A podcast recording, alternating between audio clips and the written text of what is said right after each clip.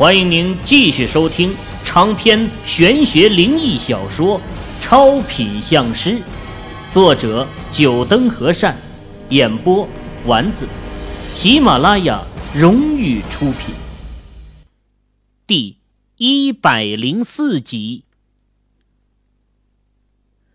俏俏很麻利的穿好衣服，洗漱好了，拉着秦宇的手，秦宇一笑。带着他走出了宾馆。张华接到秦宇的电话，已经在宾馆门口等待了。上了车，张华开着车子转了几条道路，半个小时的样子，在一栋大厦门口停了下来。强业集团。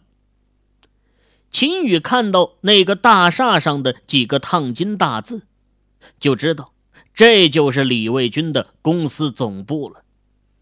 李卫军正是强业集团的董事长兼总经理。李总，这总公司我也很少来呢。张华下了车，带着秦宇走进了大厦。李卫军的生意做得很广，房地产呢，只是他重点投资的一个方面。再说，张华只能算是他房地产分部门下的一个项目经理。自然不会经常来这总部。呃，你好，我们是来找李总的。张华走到前台，朝前台的小姐开口说道：“找李总，你们有预约吗？”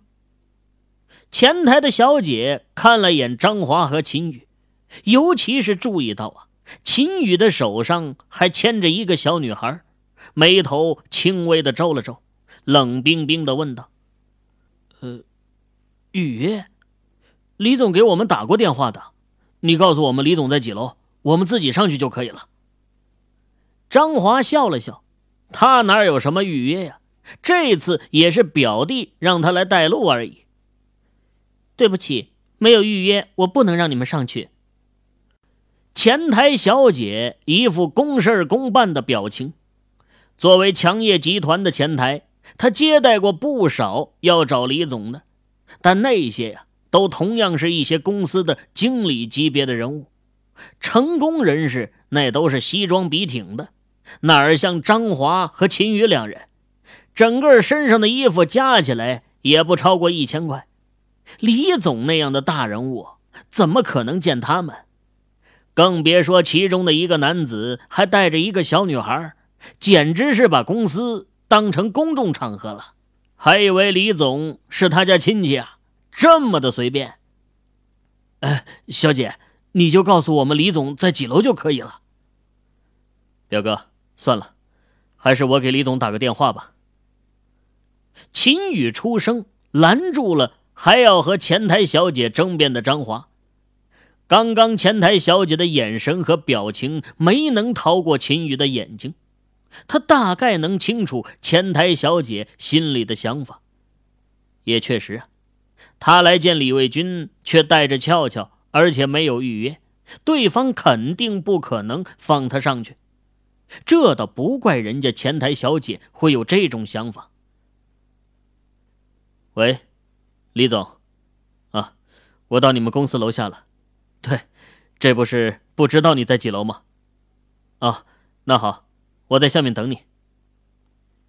秦宇挂了电话，正要和表哥说话呢，却发现前台小姐的眼神古怪的看着他。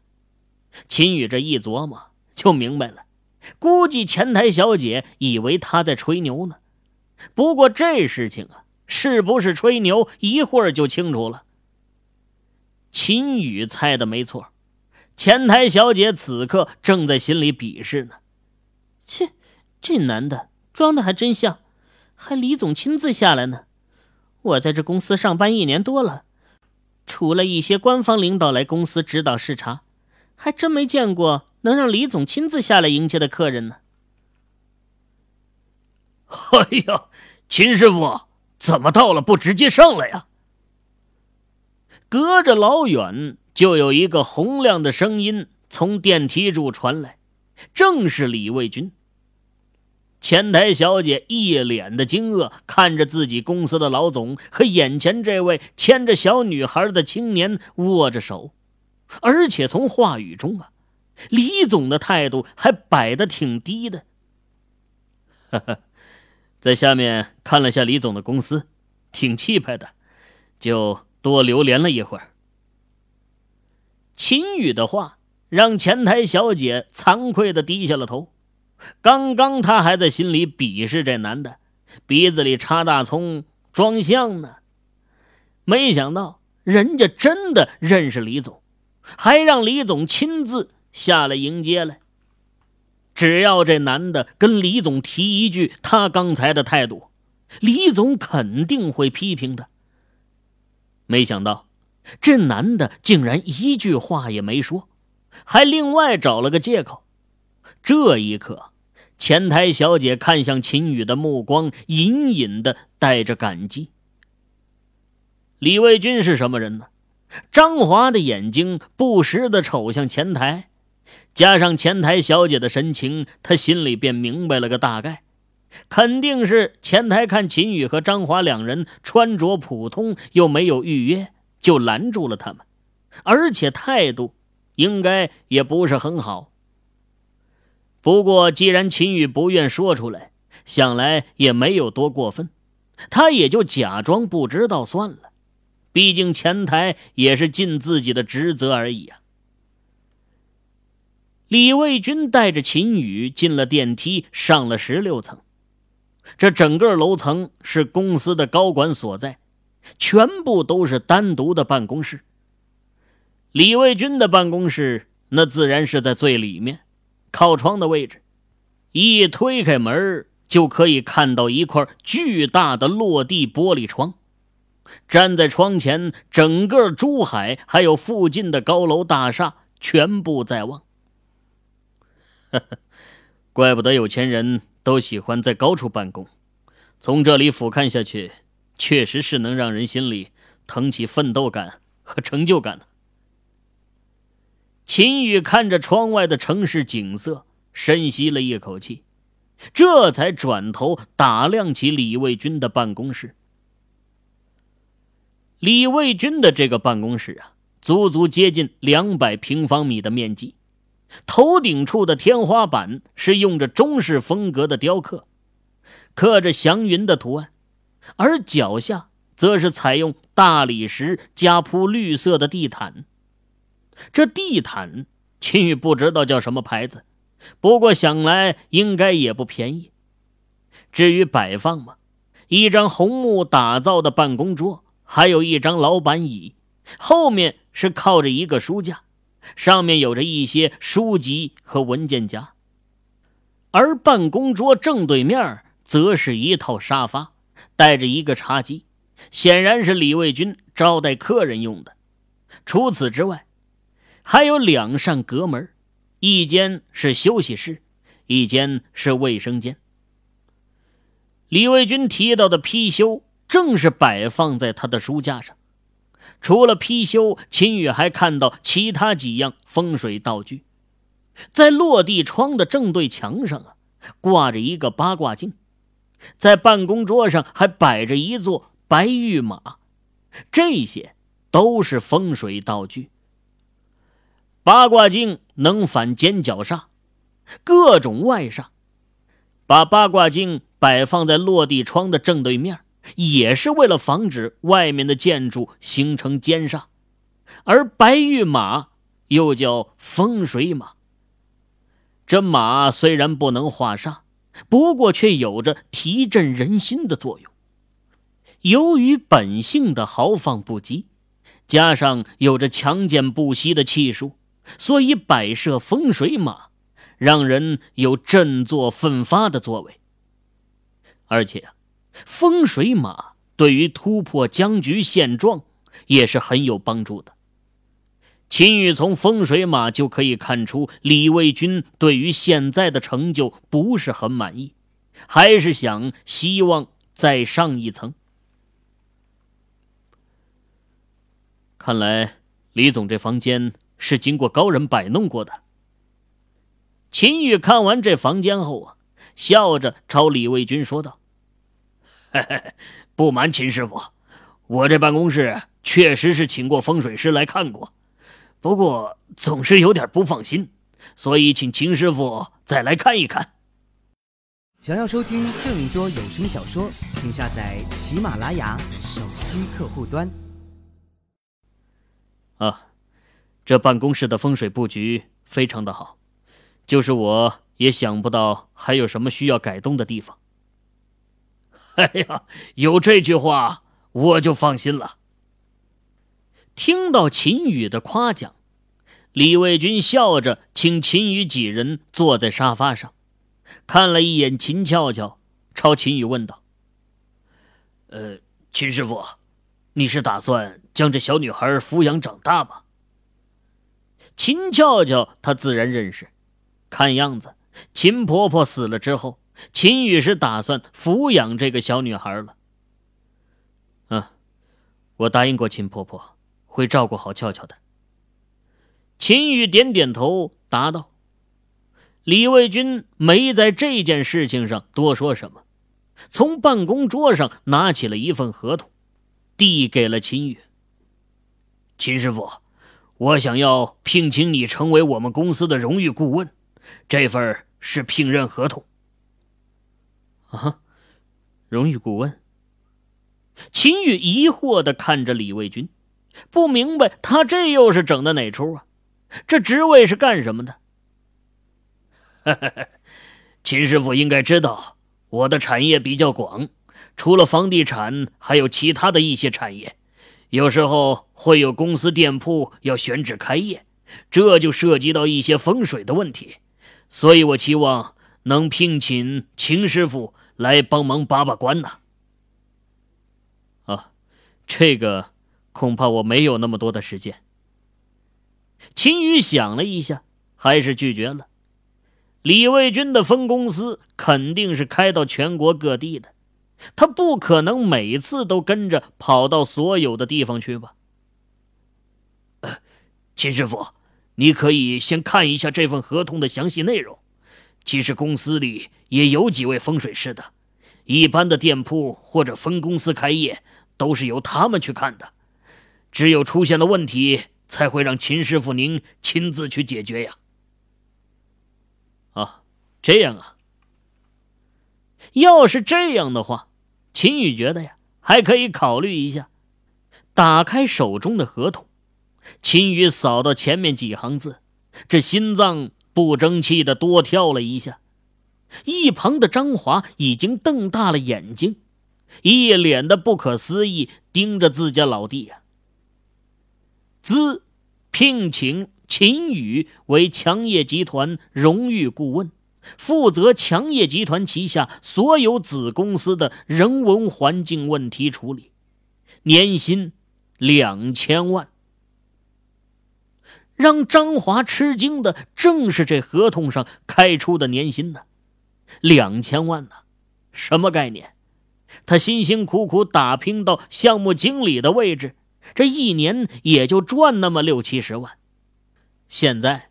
自家表弟还没拿到毕业证，竟然就有一份千万的年薪工作摆在他的面前。此刻，张华的心里都有也去学习风水的冲动了。这工资也太高了，而且合同上也明确的交代了秦宇的责任，只有在出现的问题解决不了的时候才需要他，平时随便他干嘛。根本不需要上班。如果一年要是都没有事情的话，也就是说秦宇白拿两千万。就算真的有风水问题，这解决了之后啊，还有另外的奖金。这份合同真的是让张华都对自家表弟产生嫉妒了。这也太优厚了，李总简直就是给表弟送钱呢。别说张华了。就是秦宇自己看完这个合同，小心脏也是砰砰直跳啊！虽然有刘顺天送的商铺，也是价值千万，但那是不动产，要是秦宇不转卖出去啊，也只能摆在那儿死死的房子而已，哪有年薪这么看着诱惑呀？这可是实实在在的钱呐。对于这份合同上的年薪，李卫军也是经过深思熟虑的。两千万的年薪看起来似乎有点高，但是这要看对谁。他看人很准，秦宇的未来绝对会成为风水界的大师。现在开两千万的年薪可能是亏了点但是要是等秦宇成为真正的风水大师，那两千万的价格都不一定能请得动了。这就叫做长期投资。作为一个商人，李卫军很清楚，目光要放长远一点。而且就拿这次开发区的事情来说吧，如果不是秦宇出手，恐怕他这开发区的房屋价值就要大大的缩水了。毕竟出了一栋不断死人的大厦，肯定会对开发区的房屋出售带来一定的影响。这带来的损失就要远远超过两千万了。其实李卫军和刘顺天的想法都是一样的，在秦宇未发迹时先与其交好，这样以后等秦宇成为风水界的大师之后啊，也会念念旧情。一位风水大师的作用对于他们这些商人来说，绝对是非常重要的。这一点，他们比任何人都要清楚的多。啊，另外，这次的事情，我还给秦师傅准备好了酬劳。李卫军又从口袋里掏出一张支票，前面一个五，后面六个零，又是一张五百万的支票。李卫军的诚意很足了，秦宇没有理由不接受。这是他应得的，没必要假惺惺。接过支票，秦宇开口说道：“呵呵，李总的这份合同这么优厚，我没有不同意的道理啊。”“嘿嘿，秦师傅，您就值这个价。”听到秦宇答应了，李卫军笑得很开心呢。等秦宇在合同上签下自己的名字后。李卫军也拿笔签下了自己的名字，总共两份合同，李卫军留一份，另外一份留给了秦宇。搞定了合同的事宜后，秦宇就出声和李卫军告辞了。他还要给俏俏去买衣服呢，不能在这儿多耽搁时间。李卫军原本还打算请秦宇去吃午餐的，不过秦宇拒绝了。想到秦宇已经成为他们公司的顾问了，以后有的是机会拉好关系，也就没再坚持。不过还是亲自送秦宇出了大厦的门口。前台小姐看到李卫军再次陪伴着那看似普通的青年男子下来，内心更加的震惊啊！难道这普通青年有很大的来头？不然怎么能值得李总亲自迎接和送到门口啊？想到这普通的青年男子有可能是某个隐藏的超级富二代或者官二代，前台小姐就感觉到一阵懊恼啊！要是自己先前表现的态度好点凭自己的姿色，没准儿能让这……前台小姐想到这儿。还掏出了一个小镜子照了照脸，又从化妆盒里掏出一个口红，轻轻的补了一下妆。前台小姐的心情和想法，秦宇是不会知道了。他此刻正带着俏俏，在广州有名的步行商业街闲逛呢。俏俏的小手上拿着一个大大的棉花糖。小嘴唇不时的在上面舔一下，这既想吃又舍不得的表情，让秦宇看着心里好笑啊。从俏俏记事以来，他就一直跟着秦婆婆东奔西走，生活也过得很是拮据。这在一般小孩眼中只能算是很普通的棉花糖，在俏俏的眼里就是很珍贵、很好吃的东西了，很是舍不得吃。秦宇的表哥张华却是没有跟着秦宇和俏俏，再把秦宇送到步行街的路口，张华就开车回工地了。工地这两天恢复施工，事情挺多的。加上工地上又有一位美娇娘，他哪有什么心思陪秦宇和俏俏逛街呀？哎，这有一家童装店。哎，俏俏，哥哥带你进去买新衣服穿好吗？秦宇看到前面有一家卖童装的店，拉着俏俏就要走进去，却发现身边的小人不动了。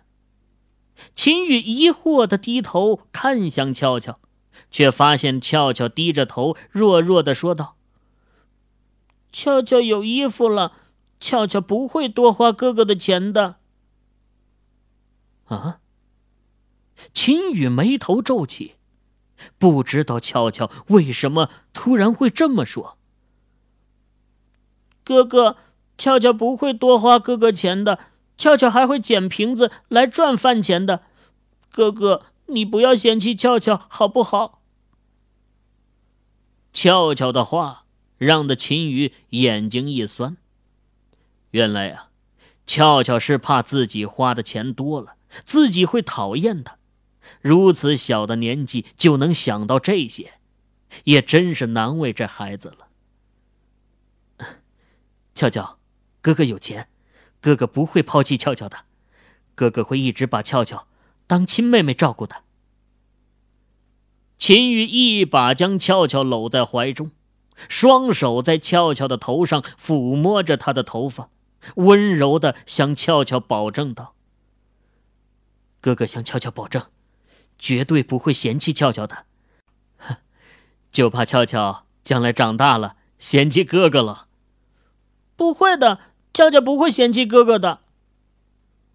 听到秦宇最后的一句玩笑话，俏俏马上抬起了头，明亮清澈的小眼睛盯着秦宇，有些着急的说道：“哈哈，哥哥和俏俏是开玩笑的，俏俏肯定不会嫌弃哥哥的。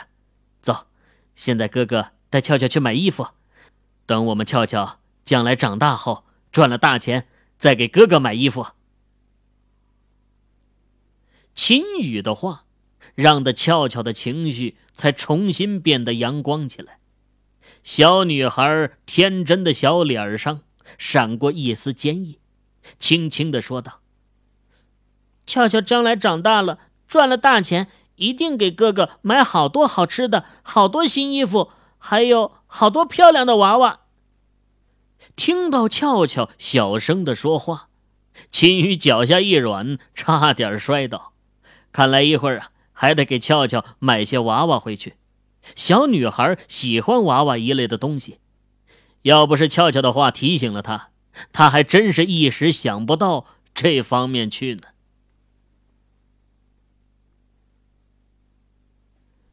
各位听友，您刚才收听到的是喜马拉雅荣誉出品的长篇玄学灵异小说《超品相师》，作者。九灯和善，演播丸子，更多精彩有声书尽在喜马拉雅。